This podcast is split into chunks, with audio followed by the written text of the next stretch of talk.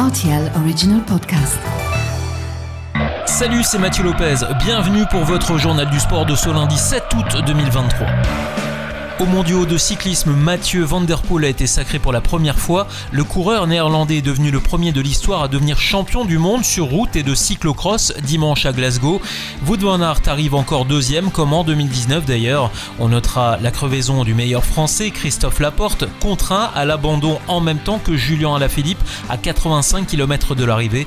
Au total, ce sont 143 coureurs qui ont dû abandonner. En football, après l'élimination des États-Unis en huitième de finale de la Coupe du Monde, Megan Rapinoe s'est effondrée de tristesse. La championne américaine disputait sa dernière Coupe du Monde, elle qui prendra sa retraite en fin de saison. La Suède a éliminé les États-Unis au tir au but et prend ainsi la direction des quarts de finale de cette compétition.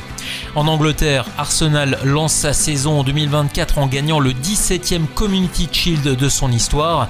Les Gunners ont exulté à Wembley après un match laborieux et le coup de pied magique de Vieira. Une victoire 4 à 1 au tir au but contre le champion d'Europe Manchester City. En golf, on ne l'arrête plus. Céline Boutier enchaîne ses belles performances et s'impose sur le Scottish Open. La Française s'est imposée pour la troisième fois de la saison grâce à l'avantage qu'elle avait acquis durant les jours précédents. La joueuse de 29 ans confirme son incroyable état de forme et décroche ainsi son cinquième titre sur le LPGA Tour. Un an des Jeux Olympiques de Paris 2024, l'épreuve test de natation dans la Seine a dû être euh, définitivement annulée à cause de la pollution. Les pluies des derniers jours ont provoqué un taux de présence trop important de la part d'une bactérie. Il était prévu que les nageurs plongent dimanche matin depuis le pont Alexandre III en plein centre de Paris pour cette épreuve de Coupe du Monde.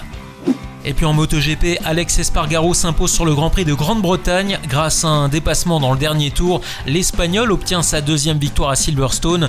Francesco Bagnaia creuse l'écart au championnat avec sa deuxième place à l'arrivée. Côté français, Johan Zarco est 9ème, Fabio Quartararo termine 15ème après s'être accroché avec Marini. Voilà pour l'actu sportive du week-end, à lundi prochain pour votre journal du sport.